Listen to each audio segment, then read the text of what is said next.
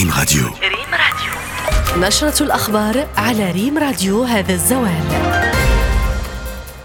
أهلا بكم والبداية بأبرز العناوين. أمام لجنة الشؤون الخارجية بمجلس النواب الإسباني الوزير ألباريس يؤكد أن خارطة الطريق الجديدة بين بلاده والمغرب أفرزت نتائج ملموسة في كل المجالات.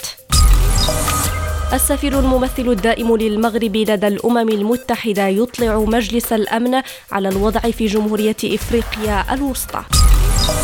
ودوليا الرئيس الروسي يعلن تعليق مشاركة موسكو في معاهدة نيو ستارت لنزع السلاح النووي. إلى التفاصيل. أبرز وزير الشؤون الخارجية والاتحاد الأوروبي والتعاون الإسباني خوسي مانويل ألباريس النتائج العملية والملموسة التي أفرزتها المرحلة الجديدة من العلاقات مع المغرب في جميع الميادين. رضوى القاسمي والتفاصيل.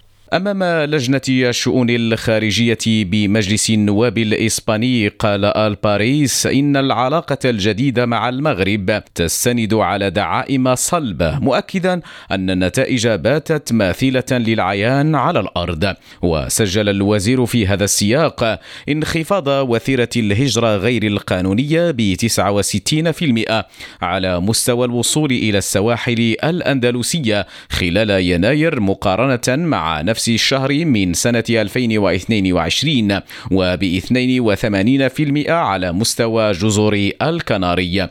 وأضاف المسؤول قائلا إننا نتعاون في مكافحة المافيات التي تتاجر في البشر مشددا على أن الهجرة ينبغي أن تكون آمنة قانونية منتظمة ومنظمة. وفي مجالات أخرى تحدث الباريس عن التعاون مع المغرب الذي مكن من تفكيك شبكات إجرامية إسلامية وإرهابية منذ عام ونصف.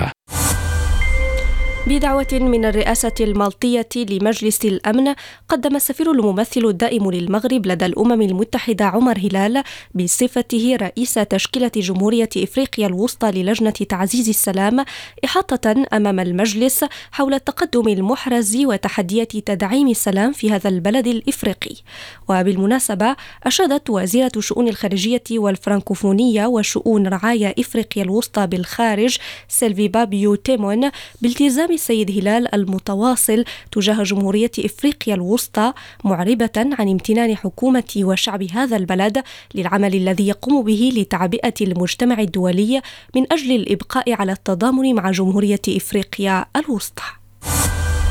دعا المشاركون في المنتدى البرلماني الدولي السابع للعدالة الاجتماعية الذي اختتم أشغاله مساء أمس بالرباط إلى الاهتمام أكثر بالعنصر البشري ليس فقط بوصفه موردا وطاقة إنتاجية ولكن أيضا وبالخصوص بوصفه إنسانا يحتاج إلى كافة شروط الكرامة. عودة إليك رضوان القاسمي.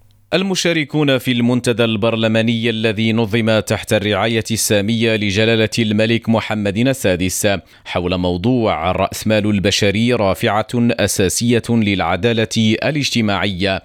أوصوا بتبني مقاربة جديدة في التنمية المبنية على مبدأ القدرة على امتصاص الصدمات من أجل توفير العيش الكريم لجميع أفراد المجتمع في ظل كل الظروف بحيث تصبح راحة الإنسان الهدف الأسمى لكل السياسات العمومية. ونبهوا في هذا الصدد إلى ضرورة إحداث قطب اجتماعي يسعى إلى ضمان الالتقائية بين المبادرات الحكومية الرامية إلى تحقيق شروط العيش الكريم لجميع أفراد المجتمع بدل الاكتفاء بإسناد المهام الاجتماعية إلى وزارات بعينها. وكذا إنشاء مركز للدراسات يبحث في انعكاسات مختلف السياسات العمومية على حياة المواطن حالا ومستقبلا. وفق مقاربة وقائية تستبق كل وقع سلبي قد تسببه التدابير الحكومية على جودة العيش.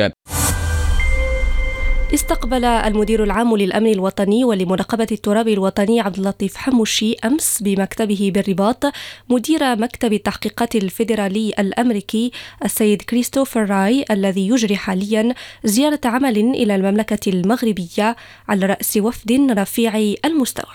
فاطمة الزهراء بحار والتفاصيل. بلاغ للمديرية العامة لمراقبة التراب الوطني ذكر أن هذه الزيارة تعتبر هي الثانية في برنامج العمل المشترك الحالي بين الطرفين وذلك بعد الزيارة السابقة التي أجراها المدير العام للأمن الوطني ولمراقبة التراب الوطني إلى الولايات المتحدة الأمريكية في شهر يونيو 2022 والتي التقى فيها بمديرة أجهزة المخابرات الأمريكية ومدير وكالة الاستخبارات المركزية ومدير مكتب التحقيقات الفيدرالي ودوليا أعلن الرئيس الروسي فلاديمير بوتين تعليق مشاركة موسكو في معاهدة نيو ستارت لنزع السلاح النووي.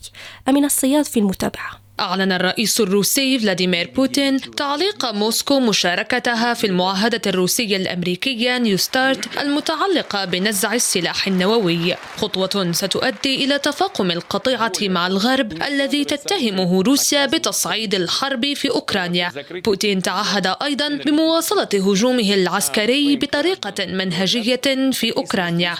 في الخطاب الذي جاء قبل ساعات من خطاب آخر للرئيس الأمريكي جو بايدن المتواجد في بولندا بعد زيارة غير معلنة لأوكرانيا الاثنين حيث وعد الأوكرانيين بمزيد من الأسلحة.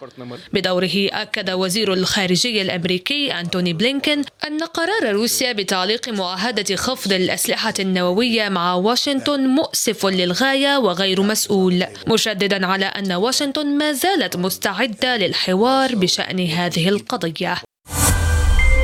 دوليا دائما كشفت إدارة الكوارث والطوارئ التركية عن آخر تحديث لحصيلة الزلزال المدمر الذي ضرب جنوب البلاد يوم السادس من فبراير الجاري حيث ارتفع عدد الوفيات إلى 42310 أشخاص. الهيئة التركية أضافت أنه تم تعليق جميع عمليات البحث والإنقاذ عن ناجين جدد إلا في ولاية هاتاي التي تأثرت بزلزال جديد أول أمس. في الرياضة فاز نادي ريال مدريد الإسباني على مضيفه ليفربول الإنجليزي بخمسة أهداف لاثنين في المباراة التي جمعتهما في ذهاب ثمن نهائي دوري أبطال أوروبا لكرة القدم ليضع النادي الملكي قدما في ربع النهائي.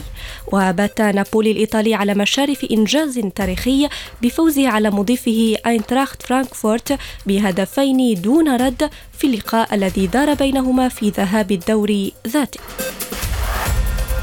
وبهذا نصل إلى نهاية النشرة. شكرا لحسن المتابعة وإلى اللقاء.